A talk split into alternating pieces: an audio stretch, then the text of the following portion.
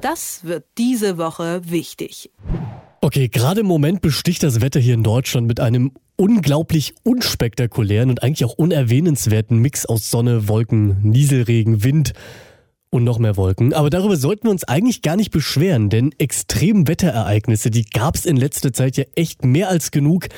Die Flutkatastrophe in Deutschland natürlich als prominentestes Beispiel, aber auch in anderen europäischen Ländern, da brennt der Wald oder es ist enorm heiß und da sollten inzwischen doch auch die allerletzten verstanden haben, dass das mit dem Klimawandel eine ernste Sache ist. Wer das auf jeden Fall verstanden hat und damit auch schon seit Jahren ja ordentlich Wahlkampf macht, sind die Grünen. Und die Grünen haben jetzt ein Klimaschutz-Sofortprogramm vorgestellt. Und was ihr dazu alles wissen solltet, das bespreche ich jetzt mit dem Herausgeber des Tagesspiegel, Stefan Kastorf. Schönen guten Morgen. Schönen guten Morgen, Till. Stefan, in diesem Papier werden ja die Klimaschutzmaßnahmen der Grünen skizziert, die sie im Falle eines Wahlsieges dann umsetzen wollen würden. Und sie werden dabei ganz schön konkret, wie ich finde. Sie haben nämlich zehn Sofortmaßnahmen formuliert. Mal jetzt ganz kurz und grob zusammengefasst. Was stehen da so für Maßnahmen drin? Also das Wichtigste ist, dass Sie ein Klimaschutzministerium einrichten wollen, das tatsächlich Zugriff hat und Vetorecht. Das ist insofern wichtig, als die Maßnahmen des Pariser Klimaschutzabkommens ja in relativ kurzer Zeit zum Erfolg führen sollen, dass also die Erderwärmung nicht weitergeht, sogar, sogar als gesenkt, also begrenzt und dann gesenkt wird, sodass wir weiterleben können auf dieser wunderschönen Erde. Und dann wollen sie natürlich alle Maßnahmen, die es da gibt, koordinieren. Das heißt, es muss alles gewissermaßen durch den Filter dieses Klimaschutzministeriums, das Geld, Investitionen, alles muss darauf geprüft werden, ist es klimaschutzrelevant, ja oder nein. Und ich würde mal sagen, das ist eine kleine Form von Revolution, denn ein Kabinett zu verändern, ein Bundeskabinett, das hat zuletzt Gerd Schröder versucht, aber Klimaschutz gewissermaßen als drittes Vetoministerium neben dem Finanz- und dem Justizministerium einzurichten. Wenn das wahr würde, wäre es noch noch beeindruckender als einen Klimaschutzbeauftragten wie in Amerika einzurichten. Ja, du hast gerade so kleine Revolution nur gesagt. Wenn ich jetzt mal die Grünen zitieren darf, die haben gesagt, wir werden im Kabinett das größte Klimaschutzpaket beschließen, das es jemals gegeben hat. Also doch deutlich euphorischer. Wie schätzt du es denn ein? Könnte es dazu wirklich kommen?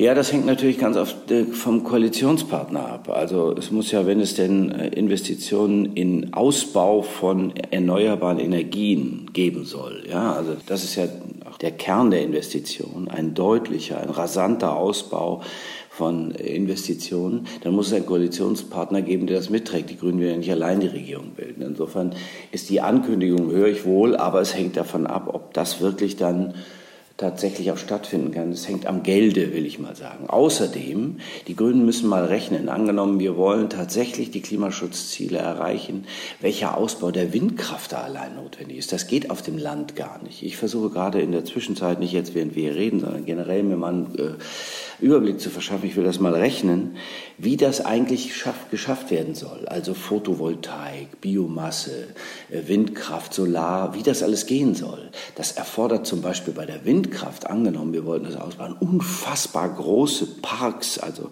Windparks, und die kannst du gar nicht an Land alle errichten.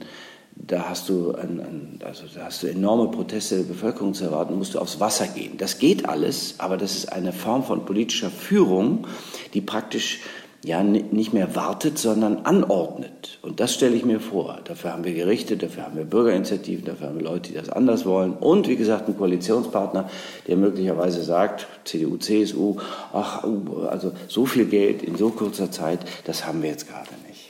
Wie sind denn so die Reaktionen der anderen Parteien, die man jetzt schon absehen konnte? Da gab es eine Menge Kritik, oder?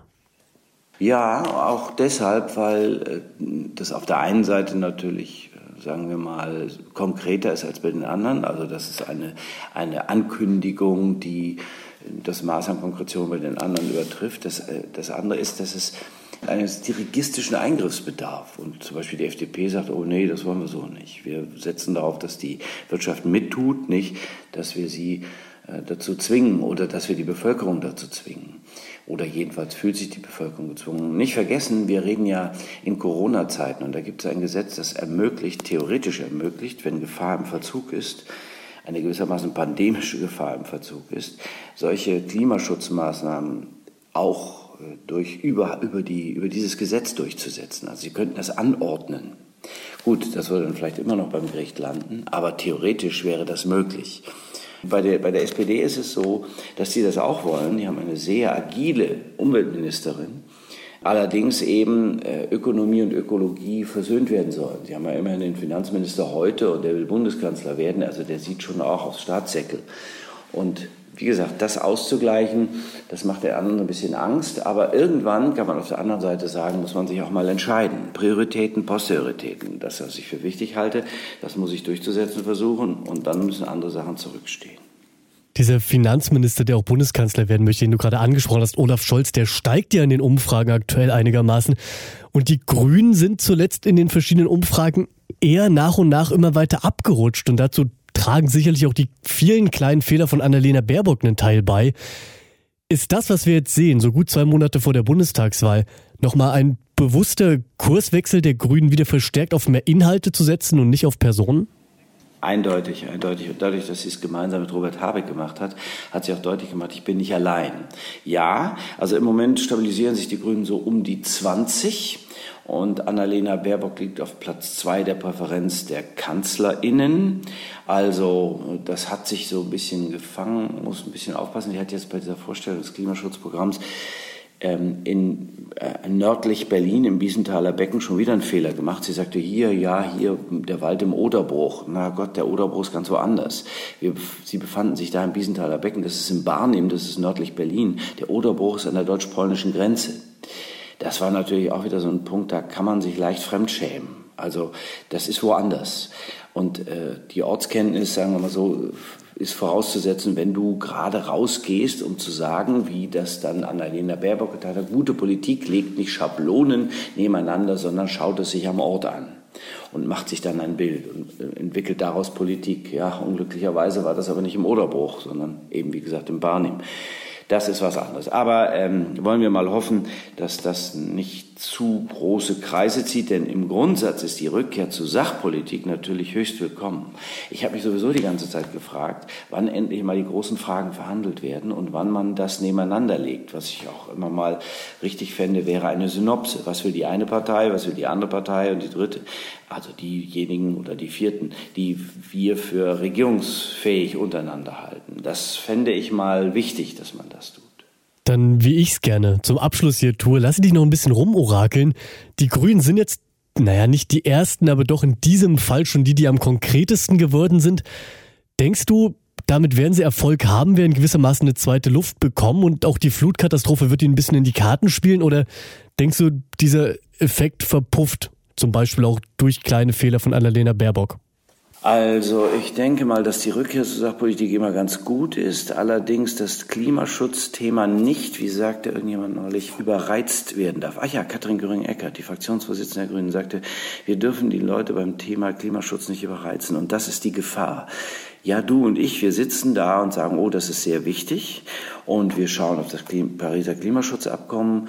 Aber was die Menschen da draußen im Lande, wie Helmut Kohl immer sagte, tun, ist, sie schauen auf ihr persönliches Wohlergehen. Und das persönliche Wohlergehen ist im Moment so oder anders, aber und es kann auch eingeschränkt sein. Aber der Klimaschutz ist für die nicht wirklich fasslich. Und das ist ein Problem. Also wenn man dieses Thema nach vorne stellt, dann ist es akademisch von jedem verstanden. Und es ist nur dann verstanden, wenn praktisch 32, 33 Grad hier in der Bundesrepublik herrschen und Dürre herrscht und wir feststellen, dass die Bauern darunter leiden, dann, ja, dann kommt man stärker an die Leute ran. Das Thema jetzt so stark zu machen, entspricht den Grünen, wird ihre Klientel mobilisieren, das ist schon mal gut. Und darüber hinaus, sagen wir mal so, äh, diejenigen, die sich damit beschäftigen und den Horizont geweitet haben, aber ob das ein absolutes Gewinnerthema ist, Fände ich richtig, glaube ich aber nicht. Insofern muss dazu noch etwas anderes kommen und eine breite Phalanx an Inhalten äh, entwickelt werden. Die Grünen, die eine Volkspartei zu werden schienen, dürfen nicht nur mit einem Thema äh, verbunden werden, sondern sie müssen dann auch das Soziale und das Finanzielle immer im Blick behalten. Das sagt Stefan Kastor vom Tagesspiegel. Stefan, ich danke dir. Gerne. Das wird diese Woche wichtig.